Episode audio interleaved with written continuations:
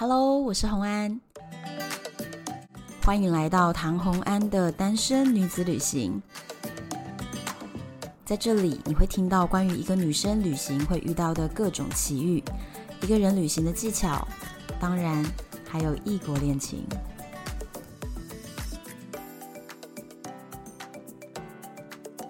Hello，又回到了旅游的单元。今天这个单元呢，就是我个人的狂热。然后我觉得一定也非常非常多的朋友很有兴趣，所以我们今天要讲的主题就是两座人骨教堂。然后我比较欢迎今天跟我聊天的人是 Emily。Hello，大家好。我从来没有听过有人对人骨狂热，哎，你自己没有人骨狂热吗？你你敢不敢看？敢看啊，敢看啊。可是你有真的看过人的头骨吗？这辈子到目前为止。应该是没有，没看过，印象中是没有。你那天上一集不是就在那边讲说，应该很少人真的有看过。对，如果你没有去过我说的那几个地方，然后又不是念医学系的话，基本是看不到啊。但应该敢看，因为想象应该敢看，但没有狂热。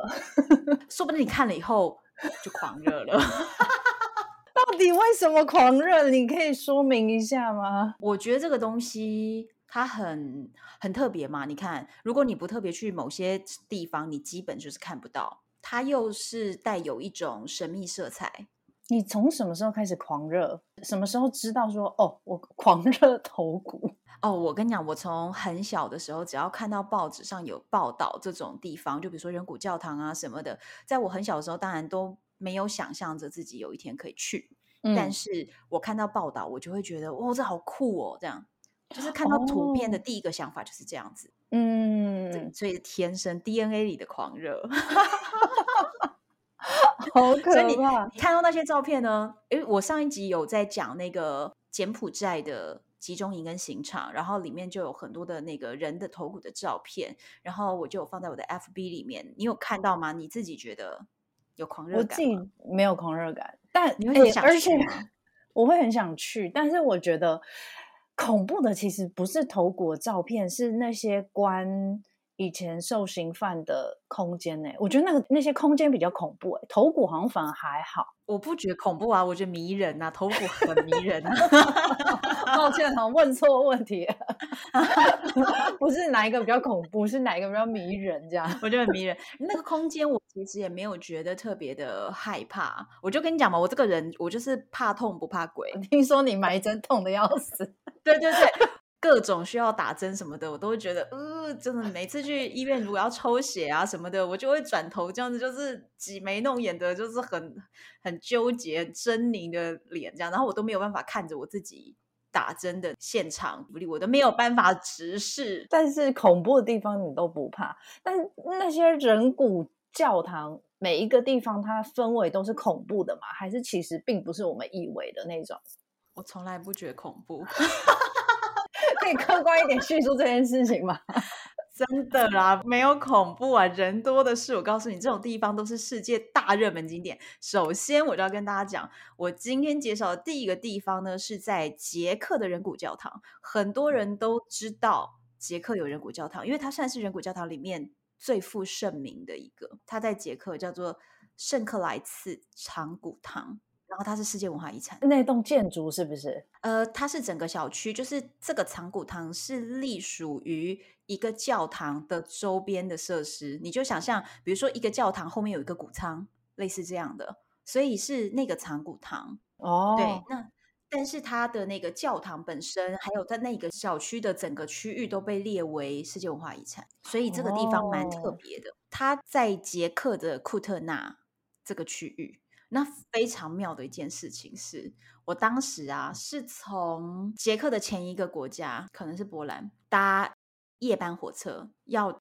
到捷克的首都布拉格，中间那班火车还没到布拉格，就会先到这个长谷堂的所在的这个地方。嗯。然后我当时就想，这个地方我一定要去。可是以我当时在做这个欧亚非的大旅行嘛，有听过我分享的朋友就知道说，说我只存了二十万，然后我就踏上这个旅程。所以如果我可以越省钱，我就可以走越久。我当时这样想，所以依照这个逻辑，嗯，我绝对不可能先到了布拉格，再搭火车回来看，然后再回去，不划算。对，就是一定要当下就下车嘛。结果你知道，一看那个行程表，因为我是一个夜车过去的哦，所以你知道那个行程表悲剧了。你知道我抵达的时候是什么时间吗？半夜是不是？凌晨。五点还四点半之类的，没有任何地方可以去。它是一个小镇，对不对？很小很小，蛮小的小镇。然后我就凌晨四五点了。然后重点是车站走出来啊，不用五分钟就到了。嗯，就到了。那就去看是不是？没有办法看，因为他没有开门，因为就是没没有人开门收票嘛，所以你不能看。然后我那个时候就背着大背包，我是背那个就是六十升的那种大背包，嗯、背包客的那一种。然后就往前走吧，然后。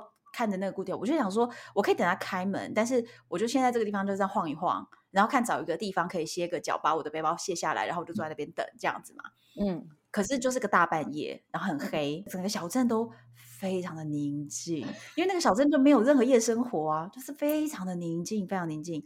然后很多的那个小民宿那边有有几间小民宿，都只有在门口有点一盏小灯，就小夜灯在门口，所以有几盏。灯的那种感觉，但是就是很暗、很黑、很宁静的一个无人的深夜。然后我就抵达了这个小镇，然后我就背着我背包往里面走，然后走走走走走，看着那个地图就发现，哎，到了。然后我就在门口探了一下，赫然发现我站在墓园里。为什么你在经过的路上，你就已经不小心走进墓园了？是不是？还是他墓园就在教堂的正前方？对呀，而且墓园就在教堂的前方，然后也包围了这个长谷堂。教堂旁边本来就墓园嘛，这个很合理，在欧洲、嗯、你知道吗？所以就是我就这样子哎找找找，然后发现说哎好像是这里哦，然后。然后再转头一看，哎，周围都是坟墓啊！哎呀，好恐怖啊！可是我跟你讲，我这个人就是不怕鬼，所以我就待在那边，就是在深夜中还认真的就东看西看了一会，然后看看这里有棵树啊，看看这些，然后就觉得哦，好像还行，还蛮漂亮的。那白天再来认真看这样子，还在那边就待了会儿，因为我不怕这个事情。然后呢，我就往外走，想说我要坐在哪里等。那他的那个墓园的大门口的正对面有一一排公园椅。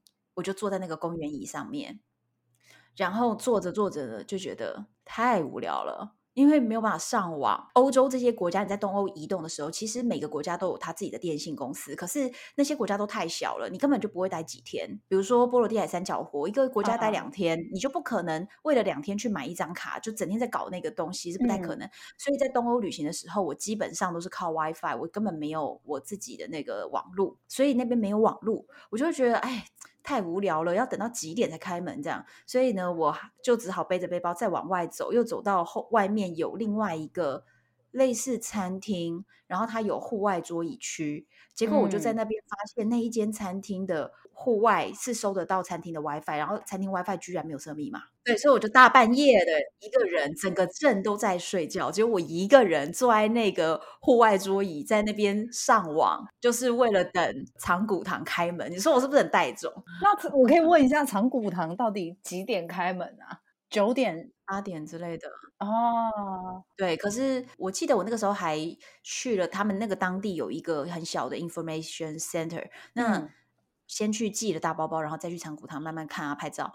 那这个地方虽然这么小，可是它是捷克连续好几年蝉联观光人次最高第一名的地方。这么很夸张哎，很夸张哎，你就知道多少人有人骨狂热啊，跟我一样好不好？大家很多人都喜欢，很多这样子。对，一定是的。他们在那边还送我一片。光碟说这个是就我们这个小镇的就世界遗产的一些说明啊，什么什么，还送我一些东西。反正他的那边的那个 information center 做的非常好，观光中心，然后还可以买什么纪念品啊什么，然后大家都可以在那边寄行李，就是让你逛这个小镇的时候不用背着很大的背包。那除了人骨之外，这个小镇好逛吗？它还有那个教堂是世界遗产，所以如果你对教堂类的建筑类的东西觉得有意思的话。也是可以去，所以我基本认为值得去啦。然后如果说呃一般人的话，你通常会直接从布拉格过来嘛，那其实是可以一日游哦，因为蛮近的。好，那我就要来讲这个人骨教堂到底是长什么样子哦。它其实就是在墓园的大门进去，你会先经过墓园，然后墓园并没有很没有很大的面积，然后你就可以看到它的那个入口，然后它的入口是一串楼梯，所以这个长骨堂其实是在地下室，然后它是一串往下的楼梯，在这个地方就会要求你买票要进去了。这个地方收藏了不太确定到底有多少骨头，但是预估四万到七万人之间，就是最少最少，它也有超过四万人、四万具骨头在这个地方。怎么这么多？因为这个地方的人骨是从哪里来的呢？其实很多长骨堂都是类似的哦，就是说。呃，十四世纪的时候，欧洲不是有黑死病吗？嗯、然后十五世纪的时候，在东欧那边是有战争的，就是胡斯战争。那所以，其实，在黑死病与战争就是交交相发生的那个年代，在大概十四、十五世纪的时候，死了非常非常非常多的人。所以当时非常非常多的教堂。都埋了非常多的骨骸，因为欧洲的传统是这样子，就是说，当我是住在这个地方的时候，他们就是在这个地方生根，然后到老，然后他们死的时候就会在这个区域的教堂直接就埋葬，然后他们世世代代都居住在这个小镇里，所以世世代代的家人也都会埋葬在这个地方。好，那依照这样的一个逻辑呢，不管有没有黑死病，或者是有没有战争，其实久了这块土地。就是会饱和嘛，对，一层一层的埋，你懂吗？那些骨头就还在那儿，所以就是会饱和嘛。嗯、对，所以其实很妙的是呢，到了后来，他们就会渐渐的把它挖出来。你是说我我这个墓园埋不下之后，我要把旧的挖出来，一阵一阵的把旧的挖出来，是不是？对对，他们把它挖出来。哦，就像其实其实中国的就是殡葬的习俗也是会这样，就是比如说已经。土葬了，比如说二十年、三十年，然后就会把它捡骨，对不对？把它捡出来，嗯、然后就变成一个骨灰坛，供到一个不管你是道教或佛教的一个塔里面。台湾很多人这样做嘛，现在就是没有土地了，所以大家就是直接就火葬了。那其实他们这个也是同一个概念，就是你都已经埋下去了，然后到最后就都不够，所以他们就就再把它捡骨捡捡出来这样子。只是说他们特别看淡生死，所以他们把它捡出来以后呢，就觉得这些东西都可以拿来当装饰品。所以你走下去的时候，你会觉得很妙哦。他把很多的，比如说大腿骨或者是小腿骨，因为大腿骨是身体里面最粗最壮的一只骨头，然后他就会把这些拿来当成装饰，然后就把它做成一个盾牌啊，然后做成什么，就是用各种骨头去搭配，把它做成非常多漂亮造型。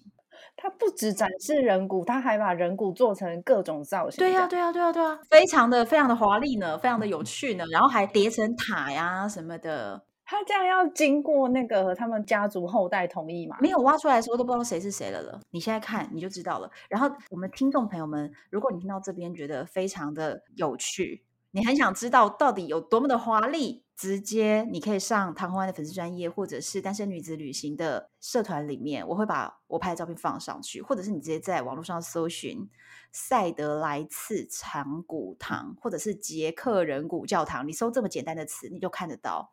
所以 Emily，你看到了对吗？我看到他把骨头当成建筑的一个建材的一部分啊。嗯，就是比如说我们要做呃装潢，室内装潢，哎，骨头是一个美材。对，他把它当媒材，把它当媒材。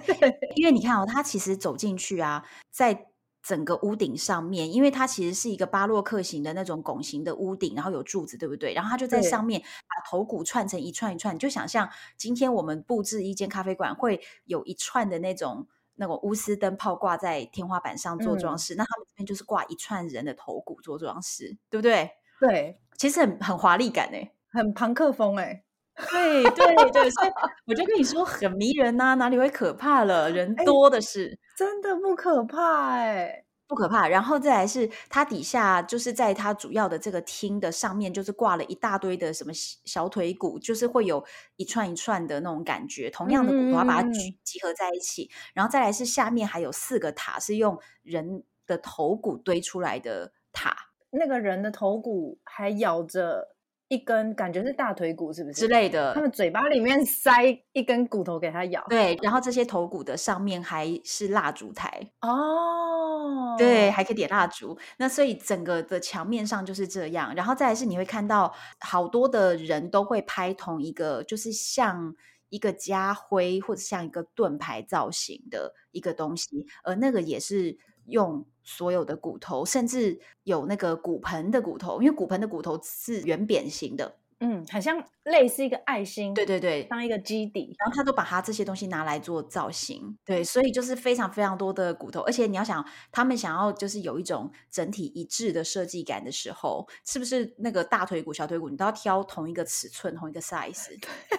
对，对这里有七万句给你挑，你绝对挑得到你要的尺寸。好可怕，他等于是把骨头当一个拼图，然后把它拼成一个图案的那种感觉。对，所以它是其实这里面就是很有一种朋克装饰感的一种东西，然后还有上面还有一个大型的吊灯，而这个吊灯全部用各种骨头拼起来，那个吊灯很美诶，而且你知道那个吊灯上面就是盛盛放那个蜡烛的台座，也是用所有的骨盆的骨头去把它弄一圈，像一个花瓣这样子。哦，有有有有，我有看到，对不对？所以其实就是。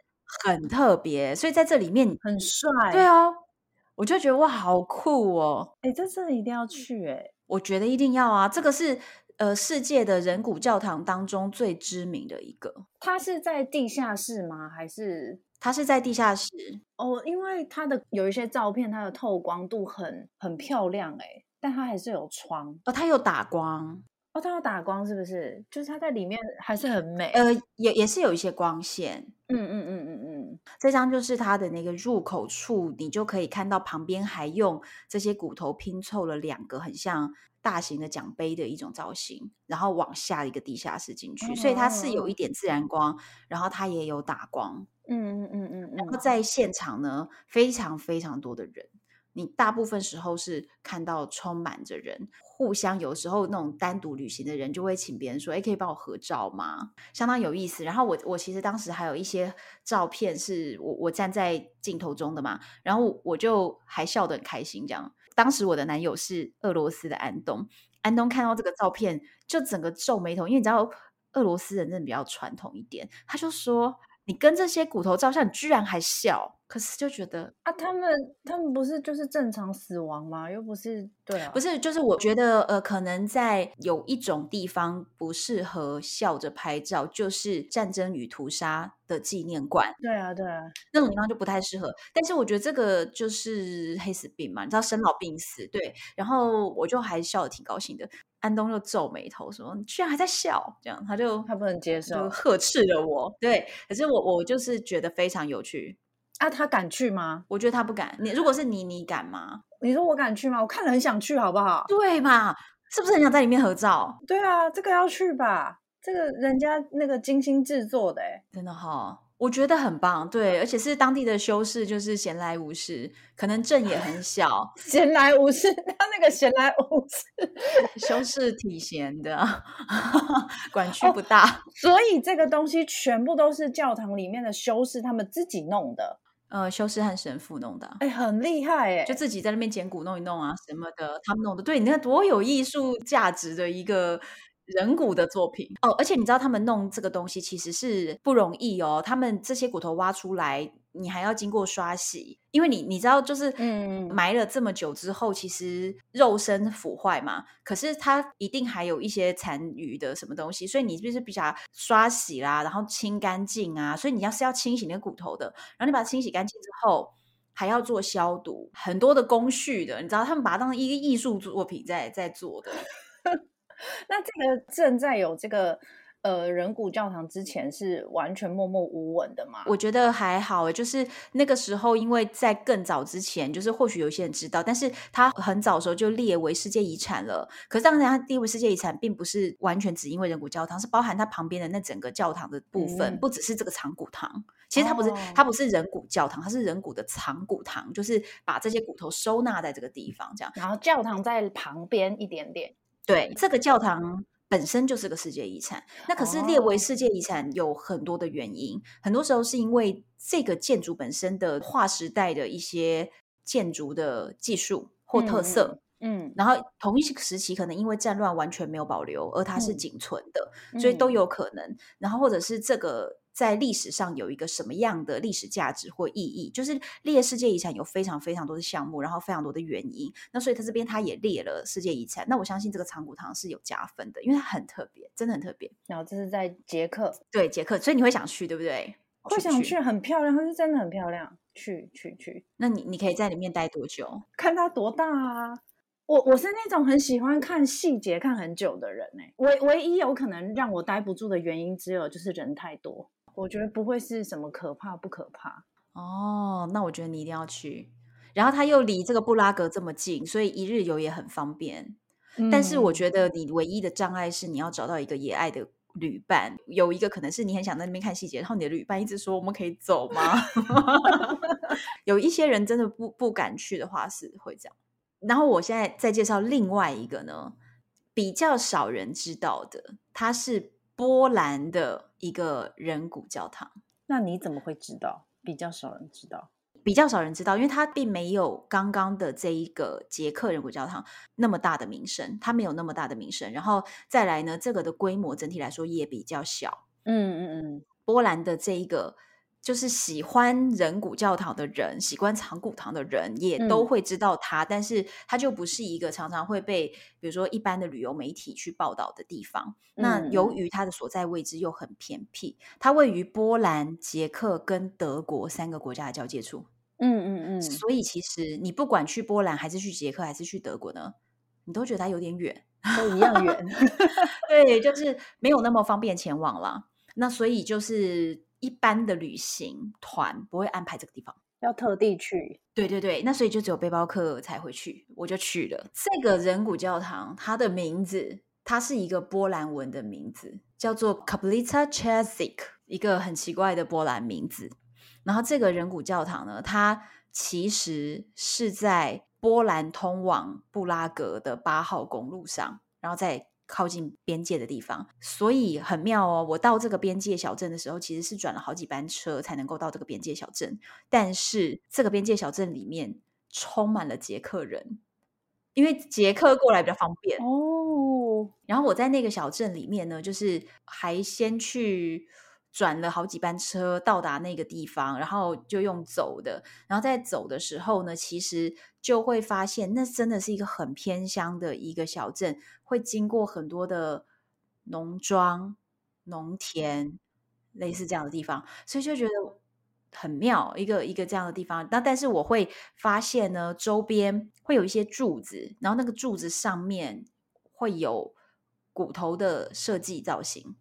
柱子就像空的立一根这样子，嗯，大概一百二十公分高的那种柱子，柱子上面就会这样，就是有点像是路标型的柱子，那但是上面都会有骨头的造型。哦，不是纪念碑，不是纪念碑，就是可能是一个路标什么的。哦，然后我就绕到这个地方，可是这个小地方的这个小的波兰人骨教堂呢，比较麻烦，嗯，它不像我刚刚说那个捷克那边，就是你现场买票你都可以进去。这个地方哦，规定蛮多的。它规定呢，每一个小时就是会有一团可以进去看，然后一定要跟着导览员，就是一批进去，而且这一批就是多少人，有人数限制，跟着进去。所以你在任何中间的时刻，你都没有办法进去。所以，比如说我二十分抵达，那刚好整点的那一团进去，我就必须在那边混混到下一个整点，嗯，买了票，然后再集合，然后再一起进去。嗯，而且呢，在那边呢，里面不准拍照。所以没有任何照片在网络上吗？网络上有他们官方的照片，所以我还是会在粉丝专页跟社团里面放官方照给大家看一下。对，或者是可以买那边的明信片，也会是有拍好的照片。如果你需要留念的话，哦，所以他就是故意很神秘的保护起来他们。我不知道他是什么原因不给拍照，欸，哎，然后也不能摸啊什么的，然后也等一下也不能摸，上一个可以摸。我有一点忘记，但是这个绝对不能摸。我确定这个规则好多，就是规矩一大堆。但是上一个能不能摸，我不记得哎，我有摸吗？我应该没有摸吧？看谁下次去 再告诉你。因为我检查一下我的照片，我手有没有放在骷髅头上？我有点忘记。然后这边就是规定非常非常多。那它是一个好小的一栋房子，这个小房子就是一层楼，然后走进去。它的地板有挖空一个区块，然后放了玻璃，然后你可以从那块往下看，底下就是层层叠叠的万人冢。哦，这个礼拜堂真的很小。这个礼拜堂内呢，嗯、是用三千多具骨头去铺满了它的整个祭坛，然后天花板、所有的墙、所有的柱子。所以呢，就跟刚刚你看到的那个杰克是不一样的哦。捷克他的墙面还是墙，柱子还是柱子，只是把这些骨头当成一个装饰品，对不对？嗯。可是，在波兰这边呢，它是铺满了所有的墙面，满满满满满。我看墙壁的话，它是骨头是直接嵌在里面的，就是铺在表面上。Oh my god！但是它还是有一些设计上的规划，虽然说是铺的满满满满满，它的规划是它拿了大腿、小腿这些骨头呢，把它做成一个 X 交叉的形状，然后在天花板上，嗯、所以天花板感觉是很多很多的那个 X X X 的交叉。嗯嗯嗯嗯，然后侧面就是很多的圆形状的，就是头骨或者是比较圆形状的骨头铺的满满满满满，所以有密集恐惧症的人在这边就是崩溃了。好，它密度超高的，对，我就说它是满的呀。然后它的那个正面就正立面的那个祭坛那一面的墙呢，是全部一颗一颗头骨叠在一起，没有其他的骨头，就是一个叠的这样子，满满满满满满满满满这样子。这要怎么祷告啊？嗯，没有人在里面祷告，我认为。而且你知道，他用波兰语和捷克语两个语言做导览讲解这个教堂的历史意义什么的。那如果呢，你是这两个语言以外的人，就是波兰跟捷克语并不是一个很通用的语言呢。对啊，那其他的人就是他发给你一张英文的 DM，而且那是一张互背的，就是请你现场站在旁边安静的看，然后看完这张 要缴回去。所以我就觉得说。哎，你知道我们也是付了钱的，对啊，怎么这样啊？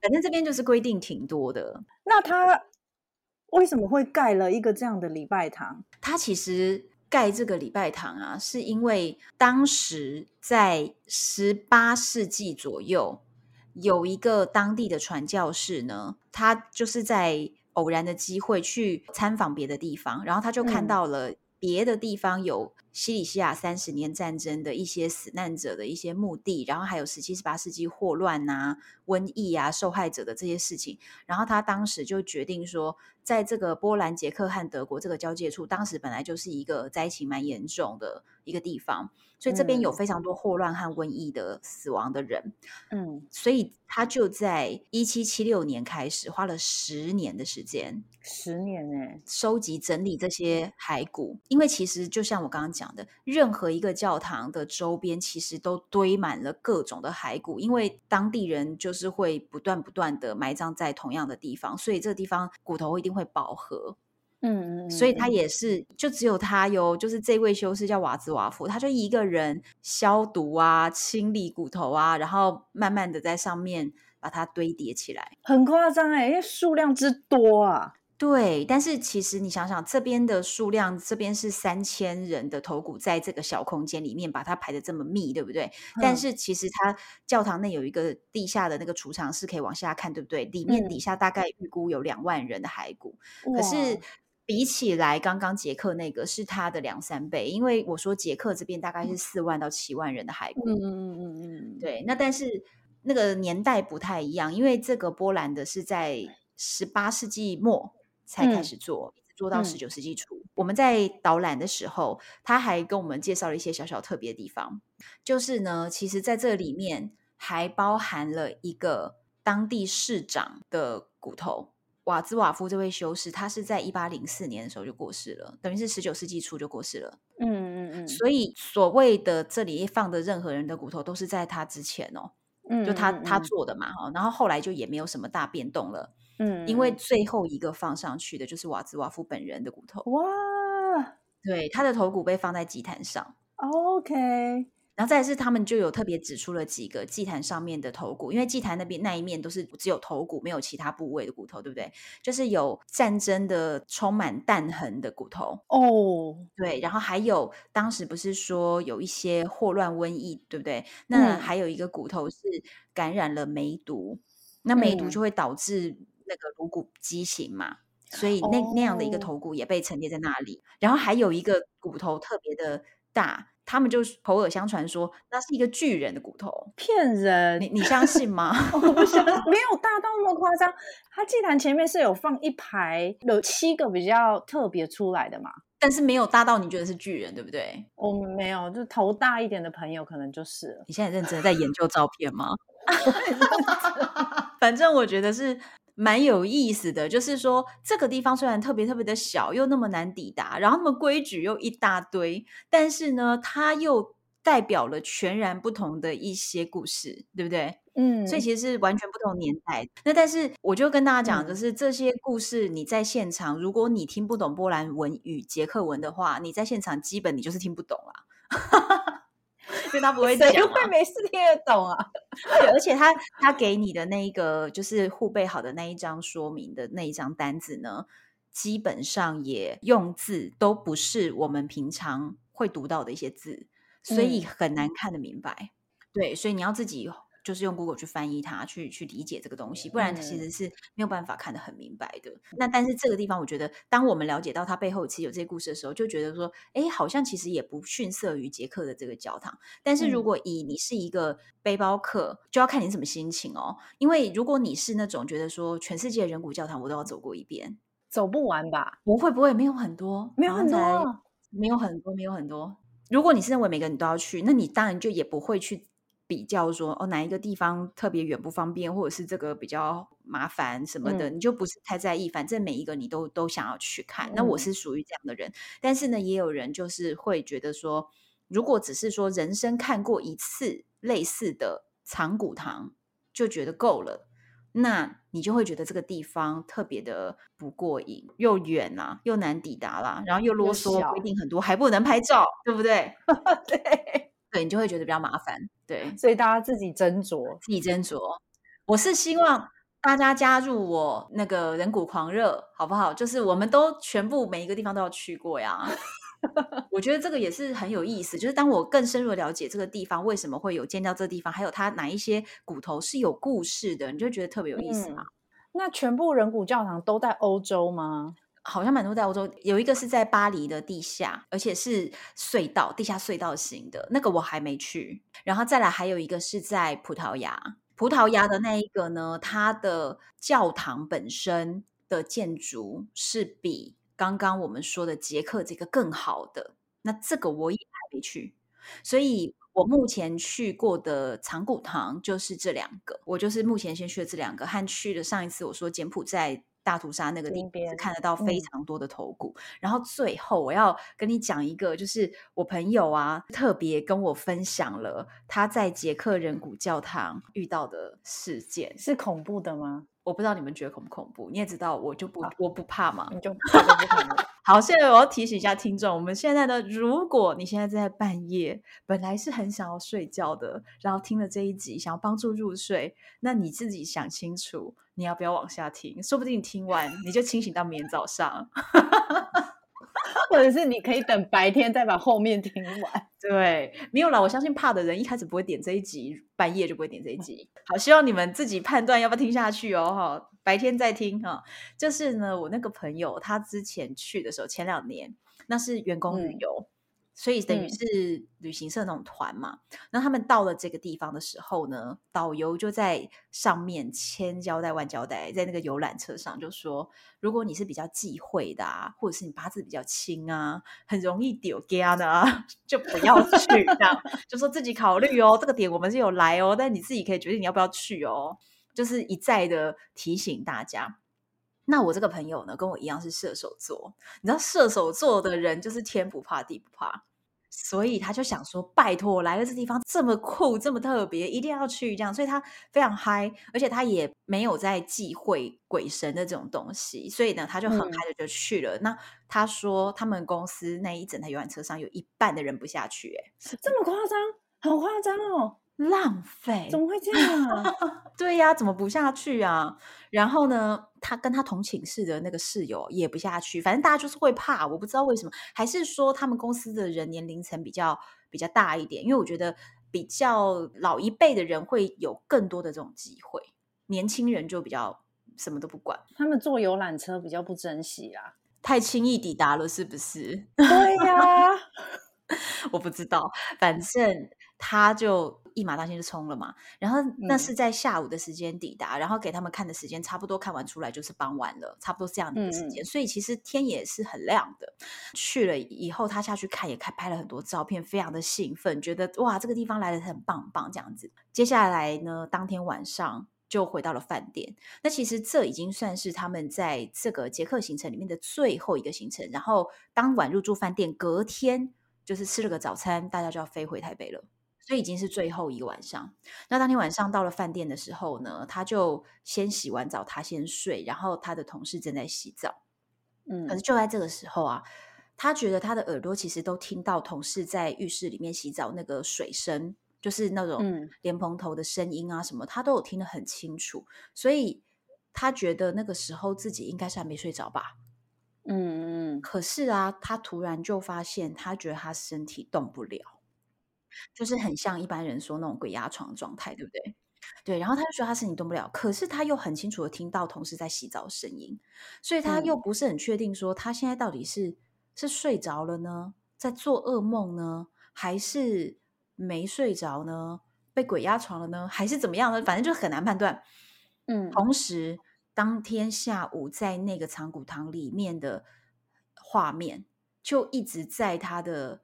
脑中，他眼睛是闭着的哈，他的脑中就是跑马灯似的不断不断出现，然后他始终判断不了那十几分钟到底他是是睡着了，还是说很浅眠开始做梦了，还是被鬼压床了，嗯、到底是怎么样？他不知道。他记得他当时很想要叫出声来，可是他叫不出来，嗯，然后就是那种感觉。然后呢，他个性基本上就是射手座的 T-K，所以也不信。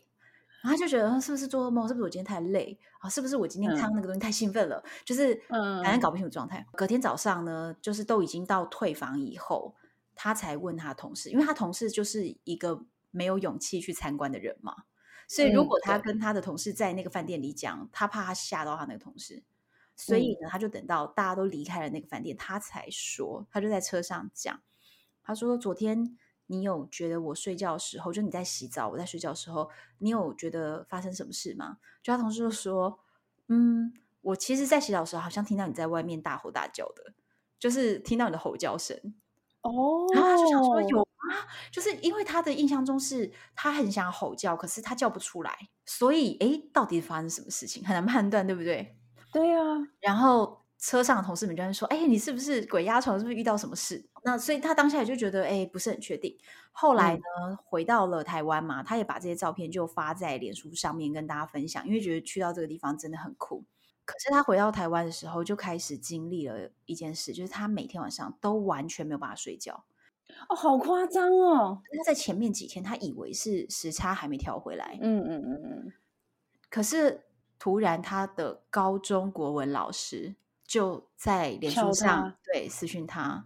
说这个很恐怖，对，就跟他 说很严肃的口吻哦，跟他说，你把你脸书上那些照片删掉，哦，就非常严肃，他说那个东西不要 po，你要把它删掉，很严肃，然后跟他说，我觉得那个东西不好磁场，哦，那他当下其实一方面就是还抱有那个射手座不怕死的性格，就觉得，嗯，可是这照片很酷哎，真的要删吗？嗯嗯哦，很可惜耶，就不想删。但是、嗯、那个老师就非常严肃，跟他说：“你一定要删。”所以他就在这种啊没办法状态下，就说：“好，那不然就删。”然后接下来那个老师就跟他说：“你记忆卡里面的那些都要删掉，根本就不能留。”我靠！不是说不 po 脸书而已，你就是要删掉。老师知道知道一些事啊，不知道老师到底是知道了什么，还是看到了什么？对对，但是老师是非常严肃的跟他讲这个。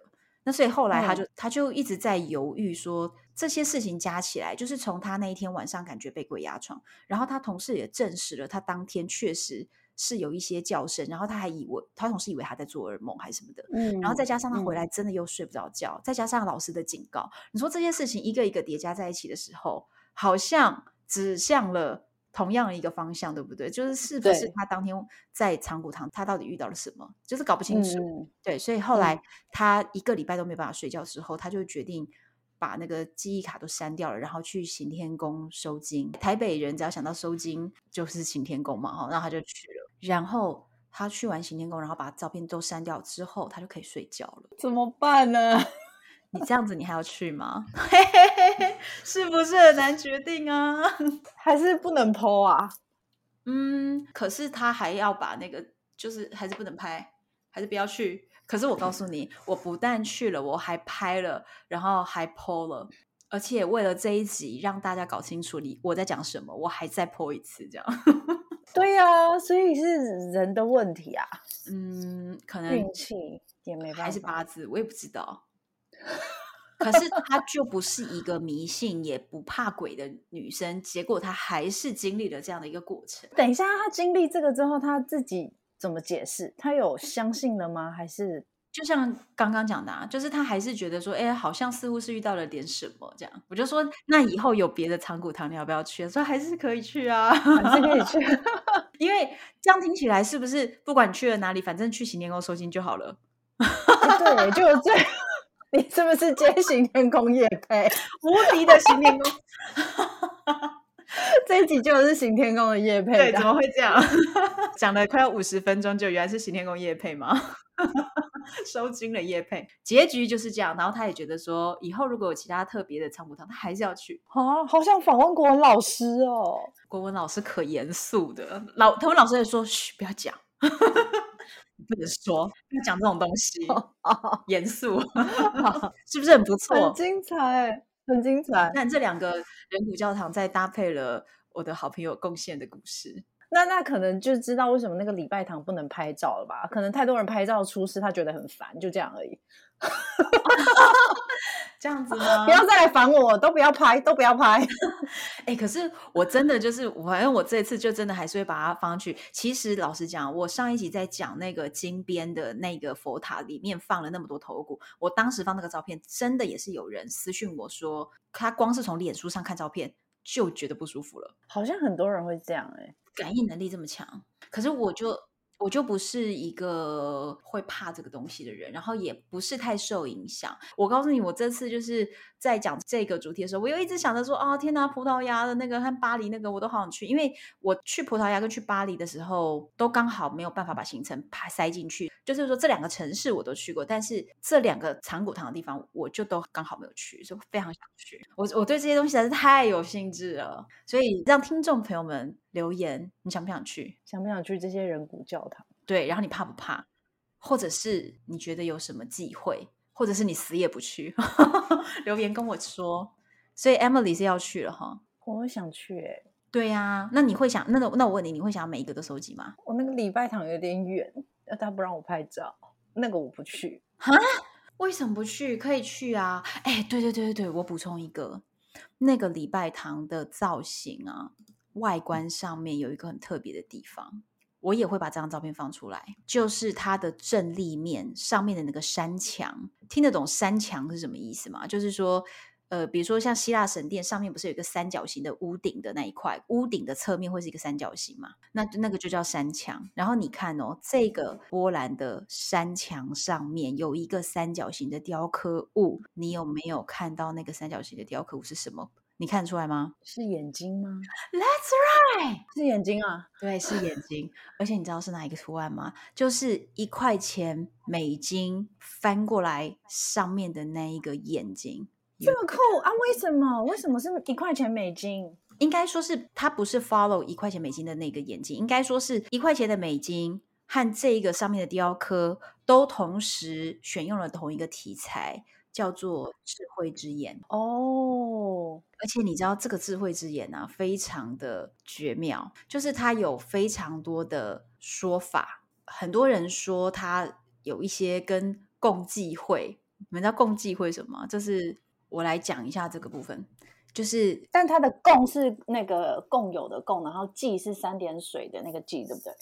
对对对，我跟你讲，这个东西就是叫做智慧之眼、上帝之眼、天命之眼，或者是社理之眼、理性之眼、普罗维登斯之眼，好多，就是有非常非常多的名字，或者是全能之眼或全视之眼，就是 all seeing eyes，就是说可以看到一切的一只眼睛。亿元的美金后面也有，就是它画在那个一块钱美金的背后有一个图案，是像是金字塔，然后金字塔的顶端是一个悬浮的理性之眼，就是这个眼睛。嗯、然后再来，在很多很多地方的教堂，你往上看，你认真看，都会看到这个东西。比如说阿根廷有一些教堂，或者是你看我在欧洲太多太多的地方都有看到这个眼睛。很多人就说它可能是共济会的一个标准的一个意象。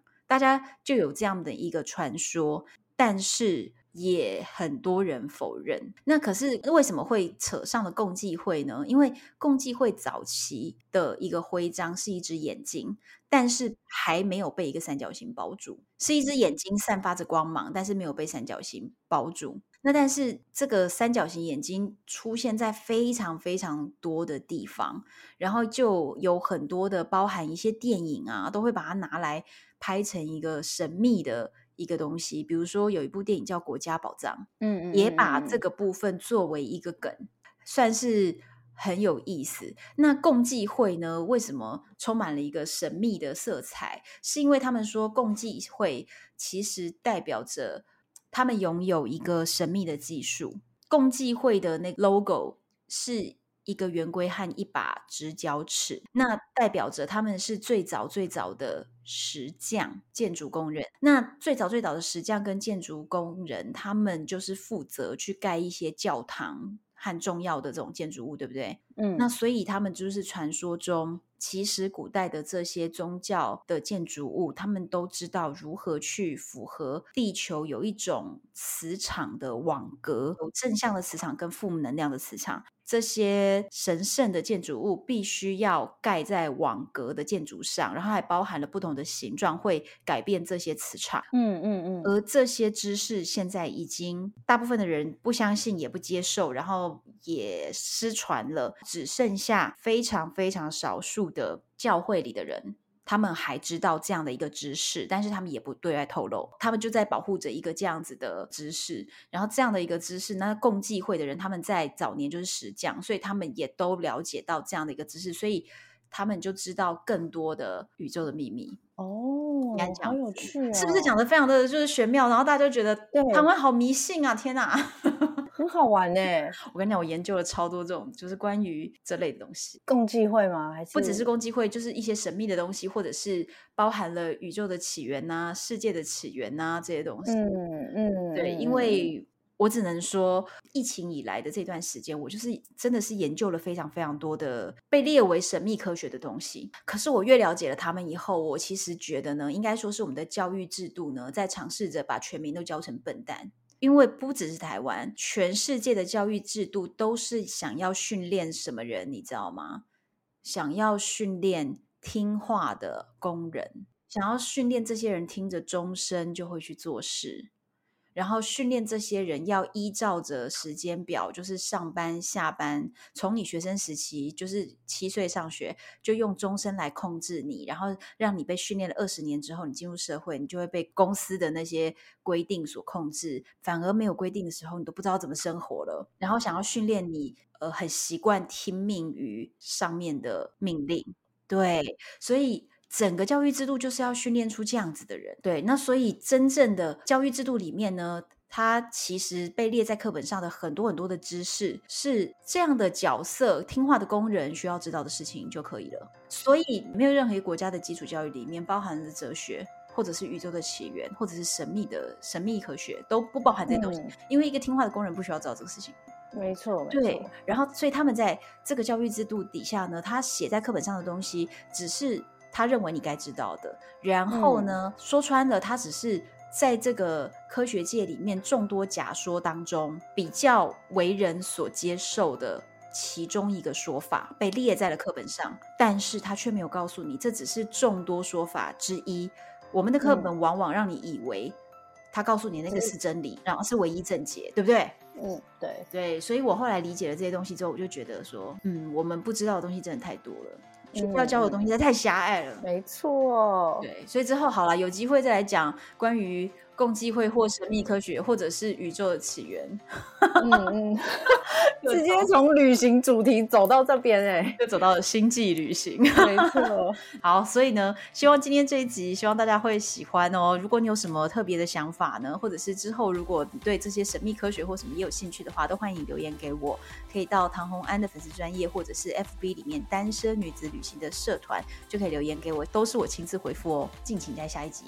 我是红安，我是 Emily，拜拜。